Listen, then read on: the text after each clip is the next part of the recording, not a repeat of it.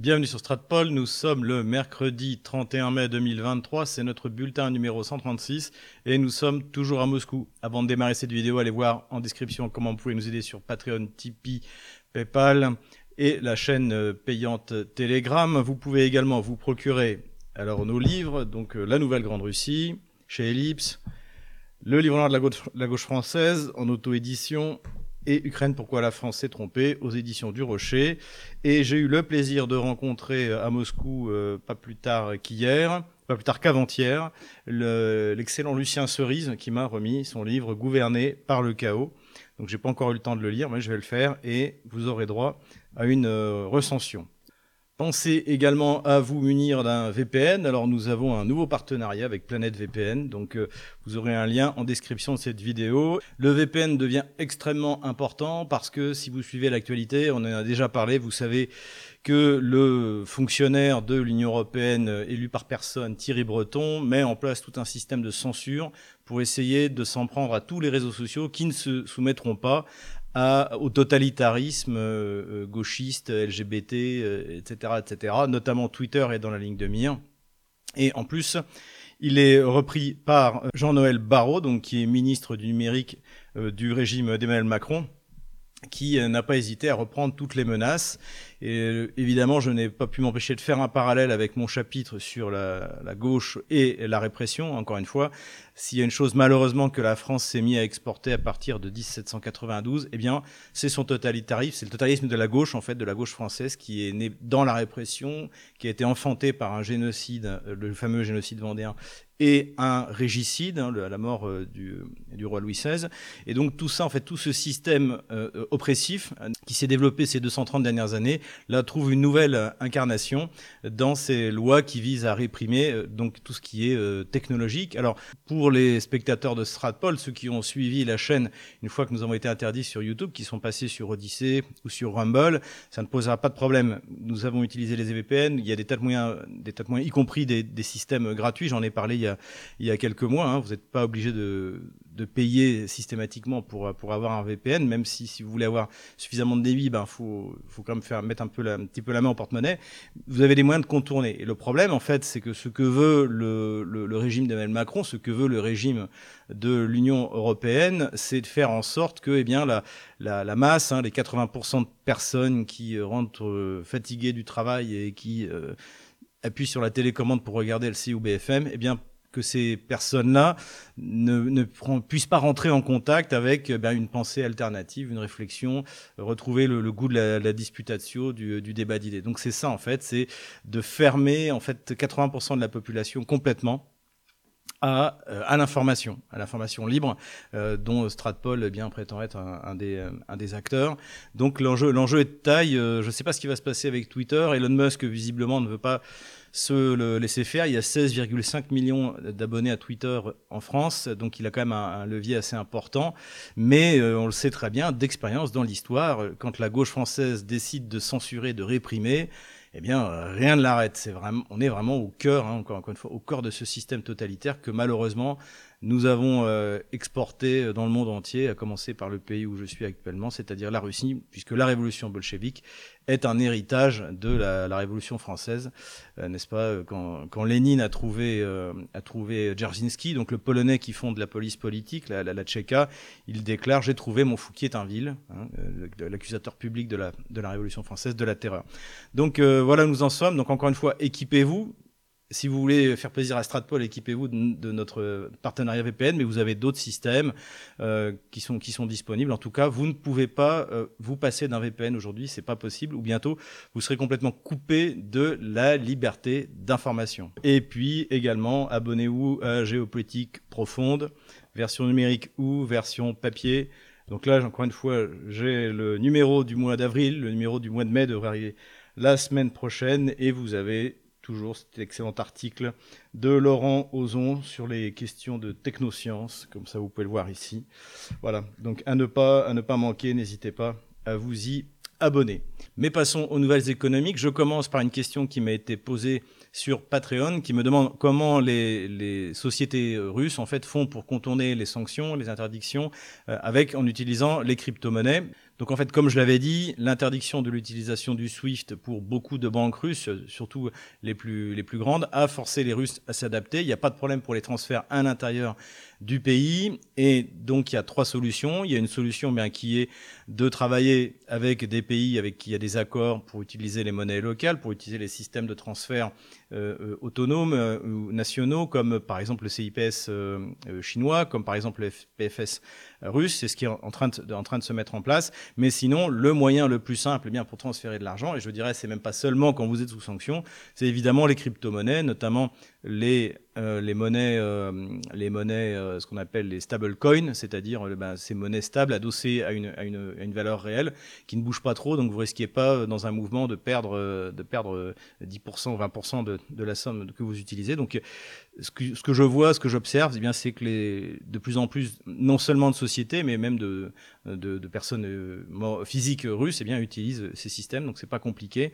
Et puis encore une fois, il y a le développement, là c'est ce qu'on observe, j'en ai souvent parlé du yuan comme monnaie internationale, euh, puisque encore une fois, la, la, Russie fait confiance au yuan, puisque la Russie achète des choses à la Chine. Donc euh, c'est à mon avis vraiment quelque chose euh, d'avenir. Et d'ailleurs, puisqu'on en parle, on a appris cette semaine que euh, Union Pay, donc Union Pay c'est la version chinoise de Visa et euh, Mastercard, UnionPay avait dépassé précisément Visa euh, dans le volume d'argent retiré, utilisé avec ce système de paiement, de paiement par carte. Donc là aussi, c'est encore un signe d'une bascule.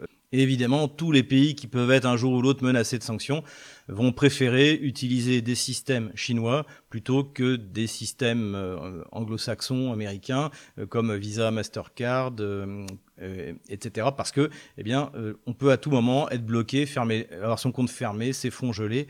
Donc tous ces systèmes qui étaient vertueux à l'origine, eh bien, ont été transformés en des armes euh, de sanctions contre n'importe qui, bien sûr la Russie, mais pas, mais pas seulement. Eh bien, eh bien, en fait, c'est, sont voués à la destruction ou alors vont être, vont être recroquevillés sur des petits marchés, c'est-à-dire en gros les États-Unis et ses colonies, c'est-à-dire en gros euh, euh, l'Europe soumise de, de l'Union européenne.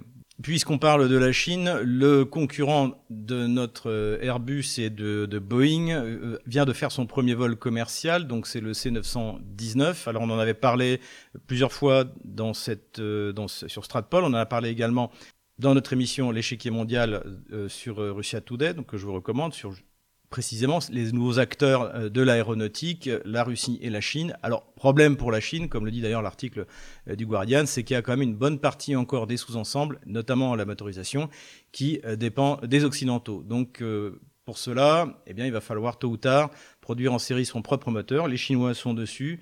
Euh, on espère des tests dans les années qui viennent, mais euh, c'est la, motorisation et ce qu'il y a de plus compliqué dans euh, l'aviation civile, d'ailleurs, ou, ou militaire. Mais en tout cas, c'est déjà un premier pas en avant.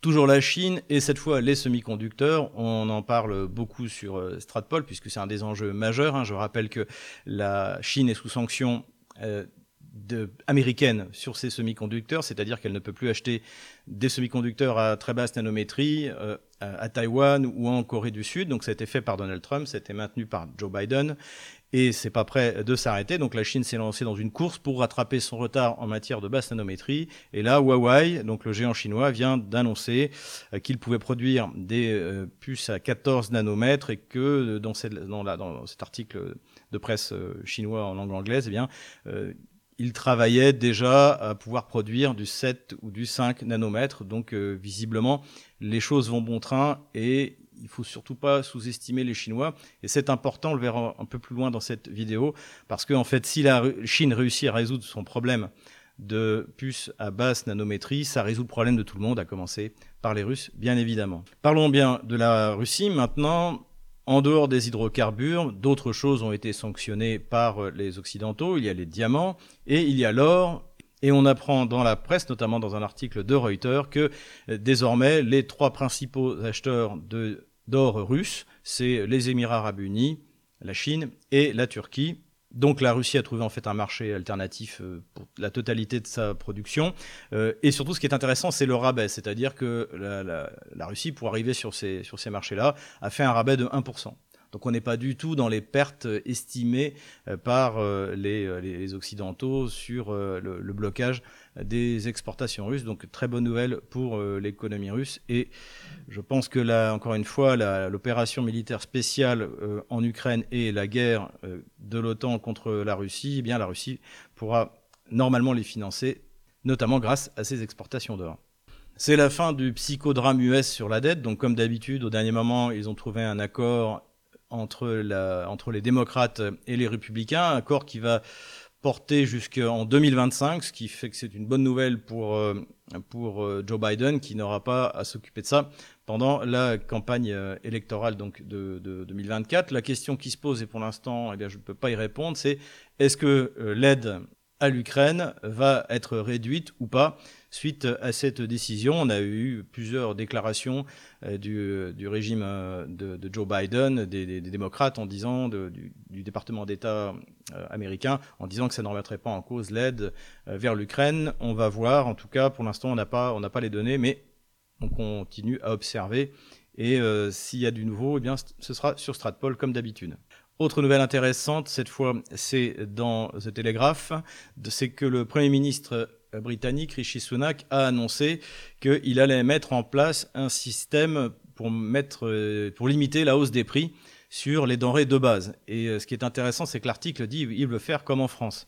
Et en fait, ce, qu'il fait, c'est ce que fait le Venezuela. C'est-à-dire que ben, dans une économie sinistrée, on prend des mesures euh, radicales, euh, mais qui généralement d'ailleurs fonctionnent très mal, parce que c'est immédiatement du marché noir, c'est immédiatement des pénuries. Donc si euh, la Grande-Bretagne en est réduit là, si la France en est réduit là, c'est que la situation est, extrêmement grave, et en tout cas, caper les prix vers le bas, eh bien, ne, ne, sera pas, ne sera pas une solution. Et tout ça, bien sûr, est la conséquence, encore une fois, de la crise énergétique.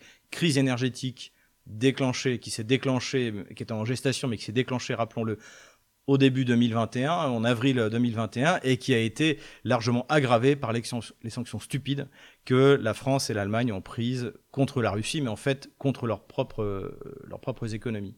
Et la conséquence de ça, eh bien, c'est Bloomberg qui nous la donne, une fois de plus, c'est que le moteur économique de l'Union européenne, c'est-à-dire l'Allemagne, va très mal. Et la raison également, c'est eh la, crise énergétique. L'Allemagne n'a pas de solution par rapport à cette crise énergétique et c'est elle-même, encore une fois, rappelons-le, tirer une balle dans le genou. Passons maintenant à la diplomatie. Donc là, on a également beaucoup d'informations très intéressantes. La première que je souligne, eh bien, c'est le soutien de la Hongrie à la Serbie euh, contre les menées euh, de l'OTAN et des terroristes albanais du Kosovo. Euh, donc il y a une crise grave qui s'est développée au Kosovo, c'est-à-dire que eh bien, les, Serbes du nord du Kosovo boycottent les élections, qui sont tout ce qui se passe d'ailleurs au Kosovo est totalement illégal du point de vue du droit international. L'ONU n'a pas, n'a, pas reconnu le Kosovo comme euh, État indépendant. C'est juste en fait, bon, majoritairement les, pays occidentaux et ceux qui sont menacés euh, ou pressés pour euh, le, reconnaître. Donc le, Kosovo en fait n'existe pas du point de vue du droit international. Donc les Serbes ont raison de refuser de participer aux élections, mais malgré tout, les Albanais essaient d'imposer leur, leurs élus, ce que ne veulent pas les Serbes. Et donc, il y a eu des opérations euh, de, de répression menées par, euh, par des unités albanaises avec le soutien de l'OTAN, il faut bien le voir. Et évidemment, les Serbes du Kosovo se sont euh, rebellés et d'ailleurs ont mis une balle raclée aux troupes de l'OTAN. Notons d'ailleurs que les unités hongroises présentes au Kosovo ont baissé leur bouclier et ont refusé de s'attaquer à la population serbe. Donc là, on est également à un moment clé qui en fait est une conséquence de la crise en Ukraine, c'est que tous ces mouvements terroristes, tous ces États bidons qui ont été mis en place euh, par l'OTAN se sentent menacés en voyant l'impuissance de l'OTAN, la puissance militaire de l'OTAN euh, face, euh, à, la, Russie en Ukraine, de la même manière que l'OTAN avait été impuissante hein, en 1999. Rappelons que après 78 jours de bombardement, eh bien en fait, aucune troupe de l'OTAN n'a osé affronter sur le sol serbe au Kosovo l'armée serbe parce qu'ils avaient peur, tout simplement, parce que personne n'a envie d'affronter les Serbes sur leur terrain. Et, c'est ce qu'observent les, terroristes albanais au Kosovo. Et en même temps, c'est ce que voit, c'est ce qu'on voit du côté serbe, en se disant que la défaite de l'OTAN en Ukraine aura des, conséquences vraiment globales et que ça peut rebattre, rebattre les cartes euh, dans, des, ben dans, dans cette région-là, et notamment euh, avec tous ces États croupions bidons qui ont été inventés euh, par, par l'OTAN.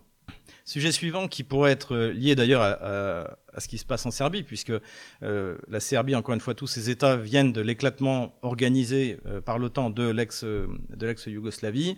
Parution du livre euh, dirigé par Badinter, Vladimir Poutine, l'acte d'accusation, alors qu'il a écrit avec deux illustres inconnus qui sont comme lui des juristes, spécialistes du droit international. Et alors bon, on n'a pas envie de prendre trop ça au sérieux. De toute manière, bien sûr que personne ne jugera Vladimir Poutine euh, nulle part, ça n'arrivera pas. La, Russie n'est pas la Yougoslavie des années 90, loin de là. ce qui est intéressant, c'est de voir le profil de ces trois euh, juristes de gauche, donc qui, sont tous des promoteurs des tribunaux internationaux. Donc c'est qui vraiment le, tribunal international est une arme du, globalisme. Donc ce, montage qui est en train d'ailleurs de s'effondrer, notamment, euh, en Ukraine. Et ce qui est intéressant aussi, c'est d'essayer de, comprendre le sens de cette publication qui ne mènera évidemment pas à l'arrestation de Vladimir Poutine et à sa comparution devant un tribunal, mais qui vise une nouvelle fois, comme la justice française s'est reconnue un pouvoir international, et donc, ce qu'on voit, en fait, c'est de la même manière que Washington ferait pression sur l'Union européenne pour prendre le plus de sanctions possible, eh bien, il y a une pression qui est faite pour euh, envenimer, pour le plus longtemps possible, la relation entre les grandes puissances européennes, de l'Allemagne avec la Russie, de la France avec la Russie bien entendu. Et là-dessus, on peut compter sur Emmanuel Macron pour bien euh, continuer euh, dans l'héritage euh, de son ancien président François Hollande. Plus sérieuse, la visite du ministre des Affaires étrangères russe Sergei Lavrov au Kenya. Donc, en fait, Sergei Lavrov est en train d'organiser une véritable tournée en Afrique dans la prévision du forum Russe-Afrique, donc qui aura lieu en juillet à Saint-Pétersbourg et où on espère voir arriver le plus possible de chefs d'État africains, puisque de moins en moins de chefs d'État africains se soumettent aux dictats des anciens euh, pays euh, colonisateurs ou, euh, ou bien sûr de, de, de l'hégémonie de l'hégémonie américaine. Et donc c'est dans ce cadre-là eh bien que Sergei Lavrov a visité différents pays. On a notre programme sur l'Afrique du Sud, je crois, qui devrait sortir sur Russia Today vendredi prochain. Ne l'oubliez pas, si vous voulez le regarder, procurez-vous un VPN. Euh, ou alors venez le regarder euh, euh, sur Stratpol. Donc voilà, l'Afrique est un gros sujet. D'ailleurs, on va, beaucoup en parler, de plus en plus en parler, et sur Russia Today et sur Stratpol. Et d'ailleurs, je participerai au forum Russe-Afrique à Saint-Pétersbourg en juillet. Le grand événement politico-diplomatique, c'est la victoire du sultan, la victoire de Recep Erdogan contre toutes les prévisions foireuses, pardonnez-moi le terme, de, des Occidentaux et bien sûr de la presse euh, française. Hein. Euh, Assad doit partir, Erdogan va perdre les élections et l'Ukraine doit gagner la guerre eh bien, on en est euh, dans ce niveau-là. Donc, ce qui est intéressant, il y a deux choses qu'il faut souligner. La première, c'est qu'évidemment, immédiatement, Vladimir Poutine a envoyé un message de félicitations. Le lendemain, il a appelé Erdogan pour le féliciter chaleureusement, comme le souligne euh, la presse russe. Et aussi, Erdogan n'est pas Yanukovych. Comme Erdogan n'a pas trahi son électorat, contrairement à Yanukovych, qui s'est retrouvé en fait sans réel soutien en, euh, en 2013 et, et 2014, parce qu'il avait finalement refusé de rentrer dans l'union douanière euh, euh, russe euh, parce qu'il avait refusé de faire de la langue russe une langue officielle, contrairement à ce qu'il avait promis dans son programme électoral. Hein. Finalement, il avait suivi la voie imposée par l'Union européenne et s'était fait avoir au dernier moment. Donc il s'était retrouvé tout seul. C'est pas le cas d'Erdogan, comme on peut voir sur ces, sur ces images. Eh bien, en fait, il a un soutien populaire massif et, euh, et, son élection est tout à fait légitime et méritée. Et comme il n'est pas Yanukovych, eh bien, il n'y a pas eu de tentative de révolution de couleur. Encore une fois, les révolutions de couleur arrivent dans les pays qui sont déjà soumis à l'Occident. Hein. Euh, ça a été le cas de ce pauvre Shevardnadze qui s'est fait virer par Saakashvili euh, en Géorgie. Ça a été le cas de Yanukovych, encore une fois, qui avait mis en place l'accord d'association avec l'Union européenne euh, en 2014. Mais dans un pays tenu solidement où le, le, pouvoir n'a pas soumis, n'a pas laissé les ONG faire leur, travail les ONG occidentales faire leur travail de SAP, eh bien, euh, le pouvoir tient bon. Et ce qui est intéressant aussi, c'est que Erdogan s'est manifesté comme un défenseur des valeurs euh, traditionnelles, notamment contre le LGBTisme euh, militant. Et, ça a marché. Et parmi ses premières déclarations, il a dit qu'il allait mettre en place le hub gazier dont Vladimir Poutine lui avait parlé. Hein, la, la, la, Turquie peut prendre la place de l'Allemagne pour la réception par l'Europe de, des hydrocarbures russes, hein. notamment le gaz. C'est d'ailleurs déjà le cas. Je ne serais pas surpris qu'on voit le, gazoduc donc, qui pour l'instant s'arrête à la, Hongrie finir par traverser l'Autriche et pourquoi pas rejoindre l'Allemagne et pourquoi pas et pourquoi pas la France, qui sait. Donc en tout cas tout devient possible pour la Russie. Évidemment c'est du pain béni.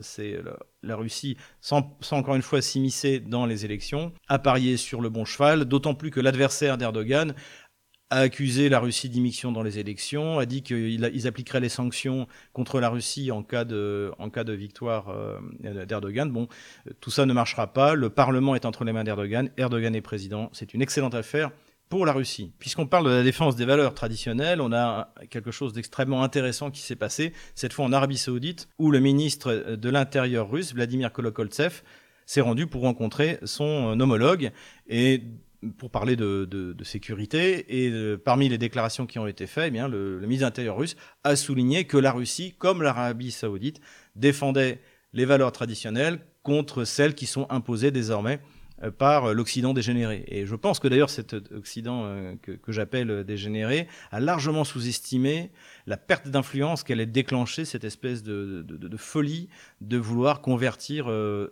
tout le monde à cette nouvelle religion laïque LGBTesque. Voilà. Donc un point à mon avis qui va jouer, qui va peser très fort dans les relations internationales et dans la reconstruction précisément de ces relations internationales où les Occidentaux seront de plus en plus isolés par leur faiblesse militaire, leur faiblesse économique et euh, leur idéologie euh, délirante euh, qu'ils essayent de promouvoir ou d'imposer partout dans le monde.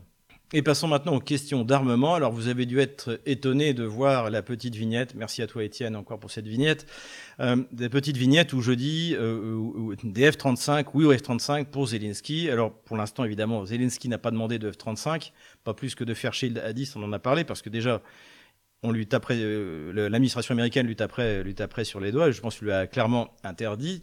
Mais moi je suis favorable. Euh, il faut que la défaite de l'OTAN face à l'armée russe soit le plus total possible. Donc il faut que l'OTAN livre tout ce qu'elle a, des F-35, des F-22, des missiles, etc. etc.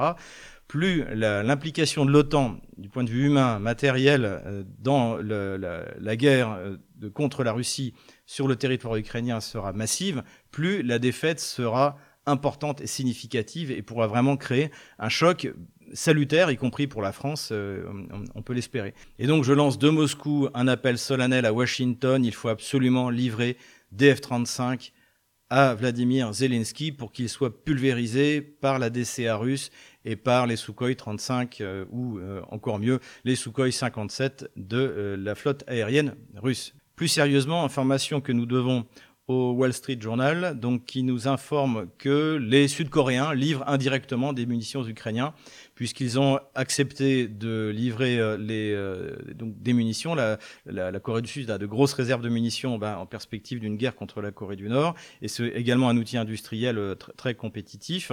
Et donc la Corée du Sud a commencé à livrer donc ces munitions aux États-Unis, qui bien sûr les euh, relivre à l'Ukraine. Alors c'est euh, une, une, bonne nouvelle, on peut le dire, euh, pour, pour Kiev, même si, après avoir consulté les quelques spécialistes russes de la, de la Corée du Sud que je connais, ils pensent que le mouvement ne sera pas massif. On ne va pas assister à des flux de munitions extrêmement denses, parce que les Sud-Coréens veulent malgré tout conserver de bonnes relations avec la Russie.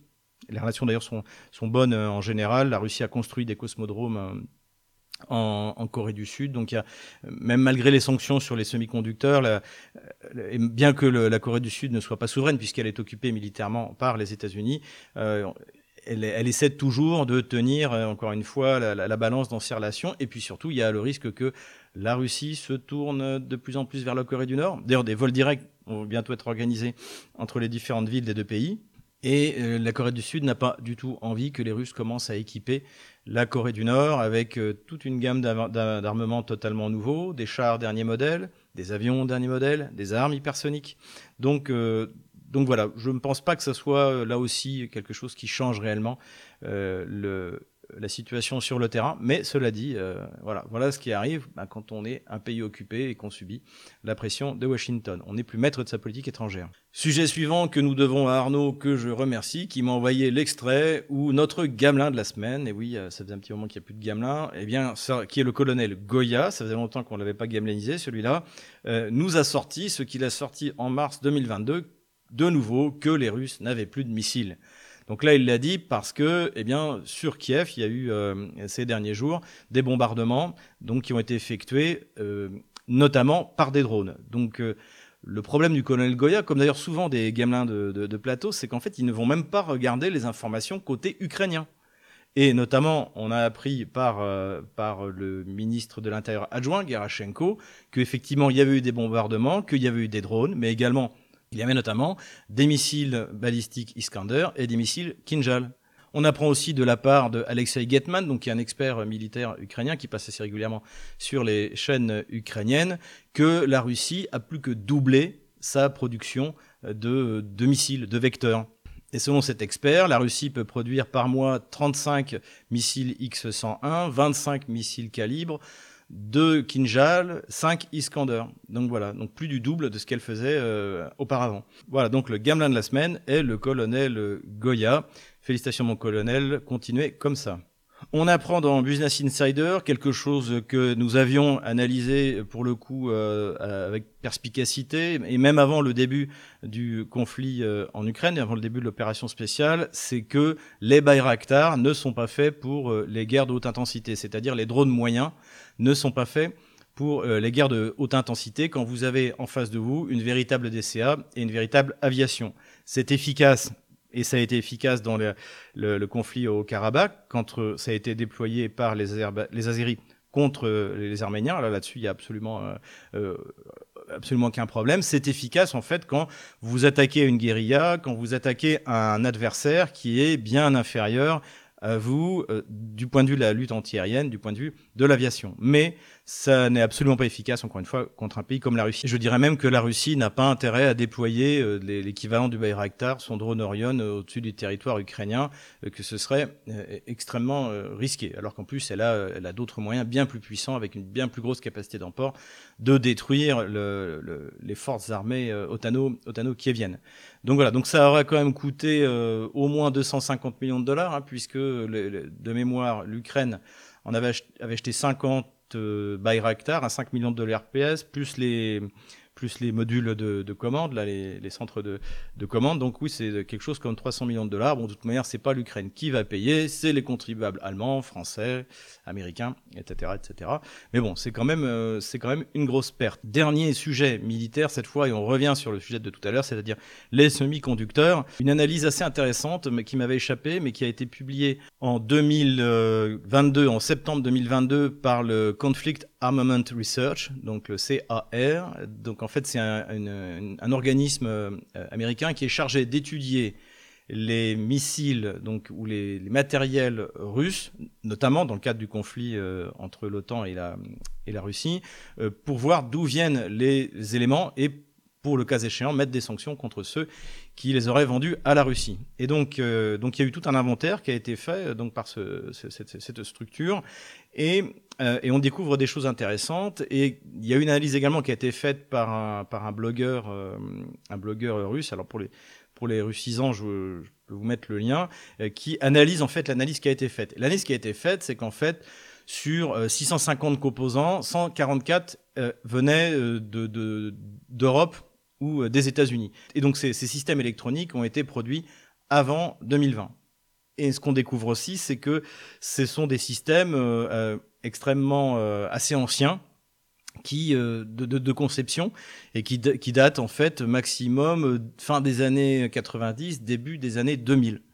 Donc ça, c'est la première euh, remarque qu'on fait. Ce que souligne d'ailleurs le, le, spécialiste russe, c'est que c'est une excellente chose, puisque eh bien, ça permet d'être produit massivement. Et contrairement au système d'armes, par exemple, américain, les Russes n'ont pas à protéger euh, à l'intérieur du missile, à l'intérieur de l'hélicoptère, ces systèmes de, électroniques, parce que même si jamais les Américains mettent la main dessus, eh bien, tout ce qu'ils découvriront, en fait, c'est de la technologie du niveau de, alors je suis pas un amateur de jeux vidéo, mais d'une Xbox du début des années, des années 2000.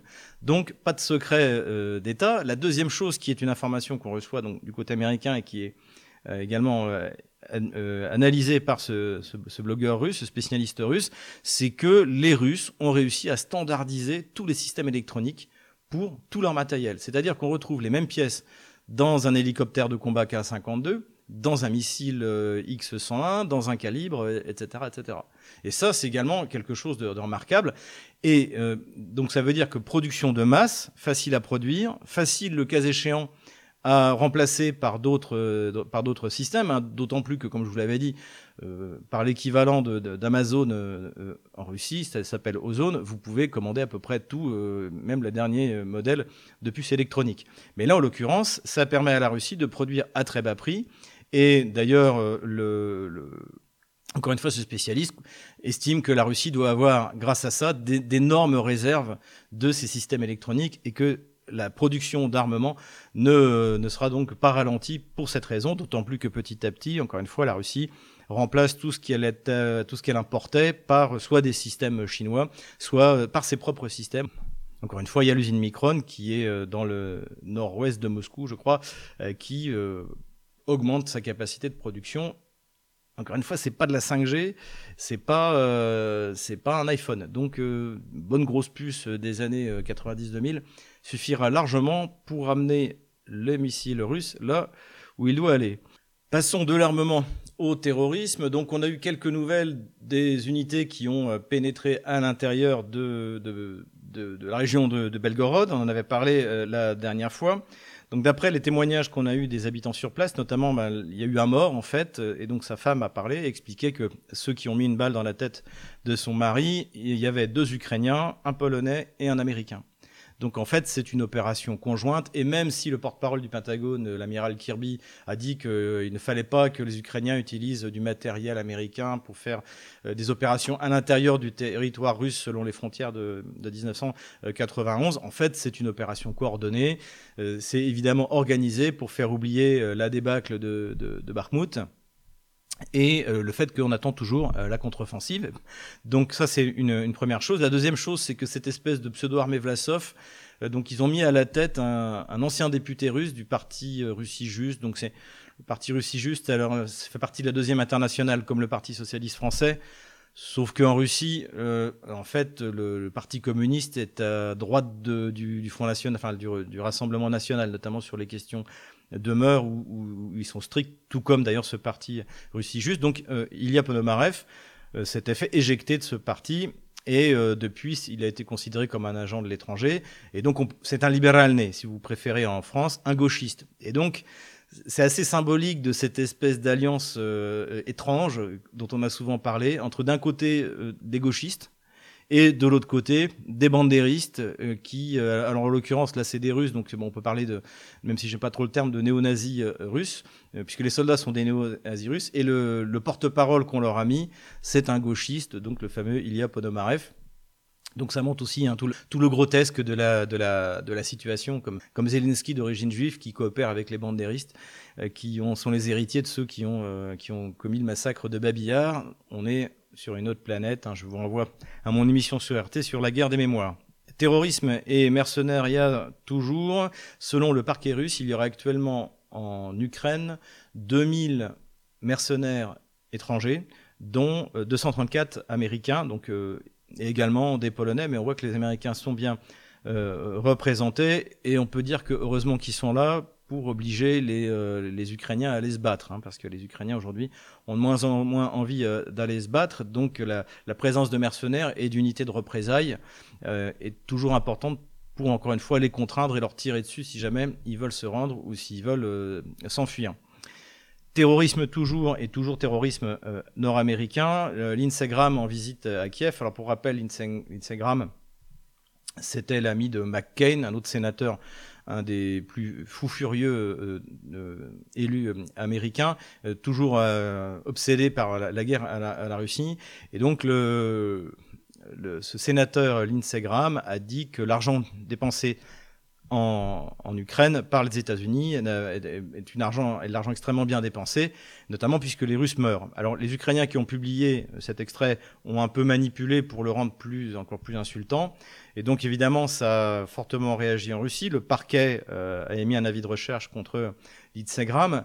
Mais au-delà de ça, ces propos de, fanatique, hein, l'Instagram est un, est un fanatique, euh, traduisent ce qui a été très bien analysé, notamment bien par euh, mon ami Nicolas Mirkovitch que nous avons étudié il n'y a pas longtemps, c'est-à-dire ce, fanatisme puritain euh, nord-américain, donc issu des, des, des, pères pèlerins, les Pilgrim Fathers, euh, qui ont qui ont débarqué euh, au XVIIe siècle aux, États-Unis et qui euh, se sentent investis euh, d'une mission sacrée hein, à l'image des, Juifs de, l'Ancien Testament qui arrivent en, terre promise. Hein. D'ailleurs, le, protestantisme est un judéo-christianisme dans le sens où il y, a, il y a plus de pardon des offenses, il y a de la prédestination.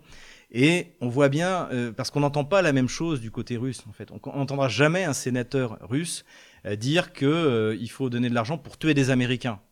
C'est limite, on va dire tuer des soldats russes, et encore, c'est c'est excessif, mais vous n'entendrez jamais euh, un sénateur euh, aller dans des excès qu'on peut entendre euh, chez une partie de l'élite américaine. Et, et, une fois de plus, on assiste à un combat de civilisation et entre la, la civilisation judéo-chrétienne et la civilisation helléno-chrétienne qui connaît le pardon des offenses, qui ne connaît pas la prédestination, qui pense qu'on sera sauvé euh, par les, actes euh, positifs qu'on aura fait euh, sur cette terre. Donc, encore une fois, ce qui se passe en Ukraine aujourd'hui, c'est vraiment l'Occident contre l'Europe, plus que jamais. Mais d'une certaine manière, on peut dire que l'Instagram a raison, parce qu'effectivement, l'argent américain, l'argent de l'Union européenne et, de la France, les armes, tuent des Russes et des Russes des deux côtés. Parce que des deux côtés de la ligne de front, c'est des Russes, c'est des, ce sont des ressortissants du monde russe qui sont dressés les uns contre les autres. Alors je mets de côté tous ceux qui viennent de, de, des territoires rattachés euh, par Staline en, en 1939 et en 1945, hein, qu'il qu mieux valu laisser à la, à la Pologne, à la, notamment donc la, Galicie, la Volhynie, où là il y a vraiment on est, on élève les, les enfants dans la, dans, la haine de, de, la Russie et des Russes. Hein. J'ai eu des témoignages encore il y a pas longtemps à Donetsk, de gens qui ont mon âge, qui se souviennent à 5 ans en pleine Union soviétique, euh, euh, aller dans un sanatorium à Lvov, se faire insulter, refuser d'être servi, etc. Donc il y, a, vraiment une, euh, une haine rabique chez chez ces gens-là, alors que euh, finalement, entre le XIIIe siècle et le malheureux rattachement de Staline, que tout le monde lui déconseille en 1939 de la Galicie et la Volhynie, eh bien, les Russes n'ont pas été en contact quasiment jamais, euh, jamais avec ces gens-là. Donc, euh, donc voilà, c'est bien triste, mais euh, voilà, c'est le pouvoir de l'argent et c'est contre ça aussi qu'il faut se battre. Dernière nouvelle sur le terrorisme, nous l'avions annoncé début mai et c'est arrivé la, semaine suivante, eh bien les, attaques de drones sur euh, Moscou euh, continuent. Donc les deux premières, ça avait été celles euh, sur le, Kremlin, bon, qui avait qui n'avait pas fait de gros dégâts, plutôt symbolique en fait de la part de Kiev. Et là, dans la nuit du 29 au, au 30, eh bien, il y a eu toute une série de drones qui, ont été envoyés par l'OTAN, donc qui ont essayé d'arriver jusqu'à Moscou. Et donc, d'après les chiffres qu'on a, il y a eu 30, 32 drones envoyés. La plupart sont été arrêtés sur le chemin, c'est-à-dire ils ont été abattus ou se sont effondrés eux-mêmes parce que visiblement la technologie est très rudimentaire euh, sur, le, sur la route. Et huit ont atteint euh, Moscou euh, et surtout euh, ce qu'on appelle le nouveau Moscou, hein, cette, partie sud qui a été rattachée à la ville de Moscou il n'y a pas très longtemps. Euh, et donc là, donc il y en a cinq qui ont été abattus par les DCA russes et trois ont été détournés, enfin ont été mis hors de, service par la, guerre électronique russe. Donc, ce qui fait qu'ils sont tombés sur des habitations. Heureusement, il n'y a, pas eu de mort et euh, il y a eu plus de peur que de mal. Donc, il n'y a, pas grand-chose à faire, encore, une fois, contre ces attaques de drones. Bon, les spécialistes, évidemment, appellent à augmenter le maillage de guerre électronique et de systèmes antiaériens euh, adaptés. En tout cas, visiblement, là, la DCA russe a bien, a bien fonctionné. Mais de toute manière, encore une fois, vous pouvez vous garer euh, avec votre camion euh, deux rues d'à côté, lancer un drone avec une grenade dessus, euh, la balancer au milieu de la foule, et puis euh, ça sera transformé dans les médias ukrainiens et par conséquent dans les médias occidentaux, not notamment BFM TV avec le colonel Goya, ou LCI avec le général Dourakovlev, qui vont vous expliquer que ça y est, c'est la percée, c'est la révolution, que euh, avec ça, c'est sûr que les Ukrainiens ont gagné. Voilà. Encore une fois, je l'avais annoncé avant que ça arrive, et il y en aura encore. C'est pas la dernière fois. Ça ne changera rien sur le terrain. Et comme le peuple russe est un peuple solide, ça va au contraire davantage les motiver. Voilà pour ce qui est euh, du terrorisme. Alors, on dit terrorisme, en fait, on ne sait pas trop ce que devaient frapper normalement euh, ces drones, puisque aucun n'est arrivé à destination. Euh, ce qui est clair, c'est que visiblement Kiev se contenterait de, frapper des objectifs civils pour marquer le coup.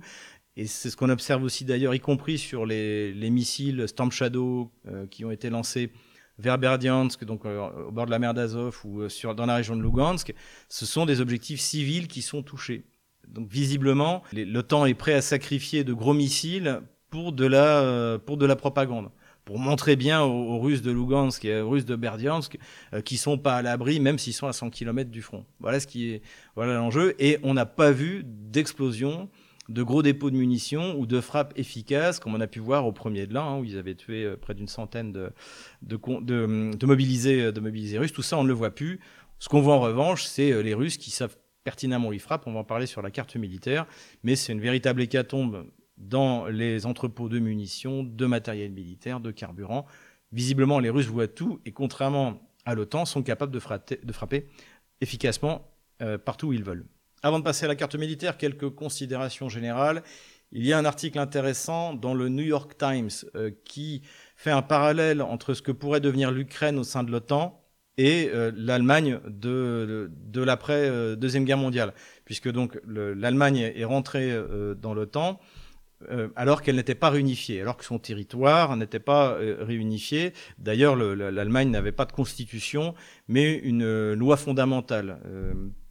Donc, pour bien montrer que l'Allemagne à terme devait être réunifiée, et ça n'a pas empêché, c'est vrai, cette Allemagne non réunifiée, de faire partie de l'OTAN, bien que normalement, quand on rentre dans un traité, on rentre avec un territoire reconnu et non contesté, reconnu internationalement. C'est le cas pour l'Union européenne, c'est le cas de l'OTAN. C'est le problème de l'Ukraine aujourd'hui, c'est qu'elle ne peut pas rentrer en principe ni dans l'OTAN ni dans l'Union européenne parce que euh, son territoire n'est pas universellement reconnu. Et là, visiblement, euh, il, y a des discussions, si c'est dans le, New York Times, c'est qu'il y a des discussions pour que ce soit le cas.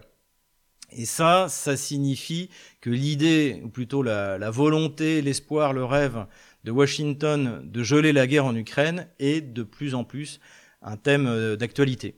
On a déjà parlé de la Corée du Sud, hein, j'en avais parlé dans mon dernier bulletin en disant qu'on préfère comme les deux Corées, et maintenant on nous parle des, deux Allemagnes de, la guerre froide. Comme je l'ai dit, pas plus que pour la Corée que pour l'Allemagne, la Russie n'est intéressée par une guerre gelée, d'autant plus qu'elle a largement et tranquillement euh, les moyens de la, continuer et que finalement elle est peut-être même pas si pressée que ça s'arrête parce que encore une fois ça permet la transformation de son économie avec euh, les Russes qui, attendent patiemment parce que ben, la Russie est en guerre contre l'OTAN. Et puis il y a la thèse de Dimitri euh, Orlov qui soutient que en fait c'est délibéré de la part de, Vladimir Poutine parce que étant donné l'effet que ça a sur le système financier et les économies occidentales, eh bien, euh, autant continuer comme ça le plus longtemps possible, le, temps, qu'il faudra pour mettre ces économies à genoux. Alors c'est une thèse très audacieuse, mais euh, l'avenir nous dira euh, si, si, c'est vraiment ce qui est en train de se passer. Alors en tout cas, bon, encore une fois, pas plus de Corée que d'Allemagne.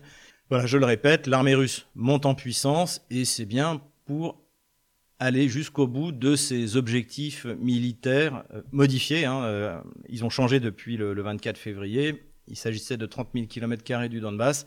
Maintenant, la Russie tient plus de 100 000 km et à mon avis, va en prendre encore 100 ou 150 000. Voilà ce qu'on peut dire sur cette théorie. On attend toujours l'offensive. Alors il y a, des couacs au sein de, des élites euh, viennent qui disent euh, euh, toutes des choses différentes. Certains disent qu'en fait la contre-offensive a déjà commencé sous-entendu euh, les drones, euh, l'attaque sur euh, des saboteurs sur Belgorod, l'attaque sur les flancs sur Barkmout, mais pour l'instant ça n'avance pas, etc. Et puis les petites, les petites escarmouches qu'on a tout le long de la ligne de front. et puis d'autres qui disent non, non, ça n'a pas encore commencé. Et c'est vrai, le temps, euh, pour l'instant, est très pluvieux, donc ça faciliterait pas les choses. Et puis on attend les F-16, etc., etc.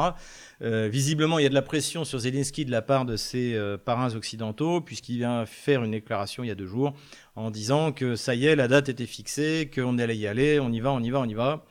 Pour l'instant, eh bien, euh, je ne sais pas s'il va y aller ou pas. Euh, je ne prendrai pas le risque de faire un pronostic. Ce qui est clair, c'est que de ce qui retortira de cette offensive sur la Lune, encore une fois, c'est pas l'issue de la guerre. La Russie a gagné la guerre, encore une fois, je le répète, le 24 février 2022. c'est la durée de la guerre. Si l'Ukraine remporte un succès significatif, eh bien, euh, dans ce cas, ça peut euh, encore durer euh, au moins jusqu'en 2024.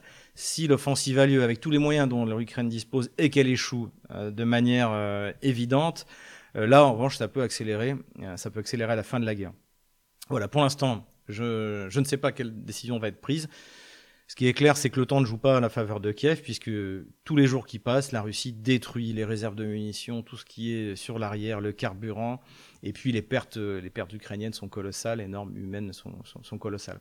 Voilà, voilà un peu ce qu'on peut dire sur ce, cette déclaration de Zelensky, une de plus, on verra bien. Et enfin, dernier sujet, le chef d'état-major de l'armée ukrainienne, le général Zaloujny, n'a toujours pas donné signe de vie. Ça va bientôt faire un mois. Donc, à part des vieilles vidéos que, que les Kieviens essayent de recycler, en fait, on ne sait pas s'il est mort, s'il a été grièvement blessé. C'est ce que disent euh, les médias russes. Euh, une autre thèse aussi voudrait qu'il ait été en fait enlevé, euh, mis hors d'état de nuire par Zelensky, puisque euh, était, je pense, un mauvais militaire.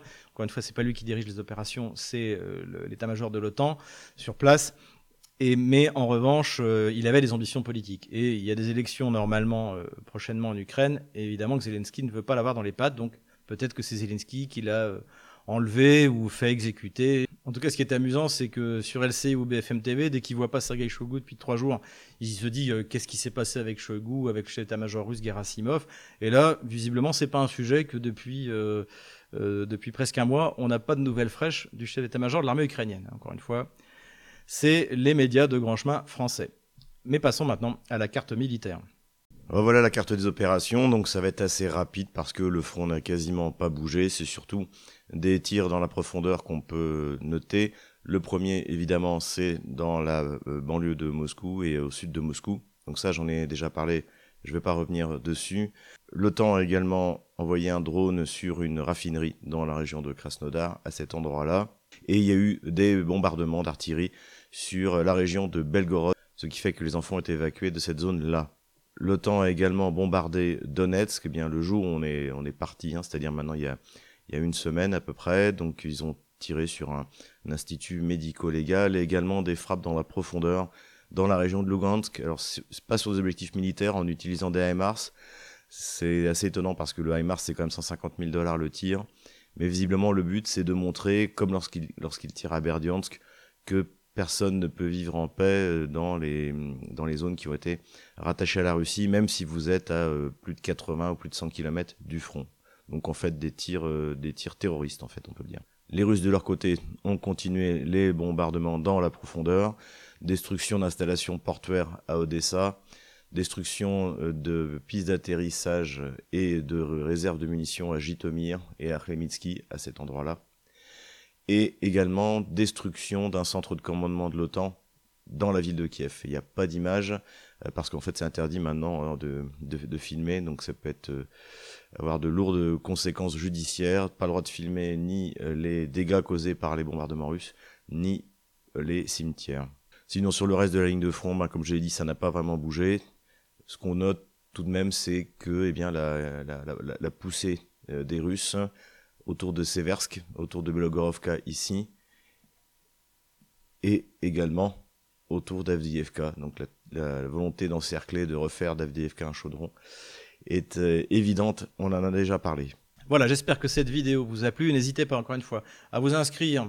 Euh, s'il vous plaît, inscrivez-vous sur le canal Telegram. Surtout ceux qui me suivent sur Twitter, il est probable qu'il euh, y ait une censure violente qui s'abatte sur ce média social.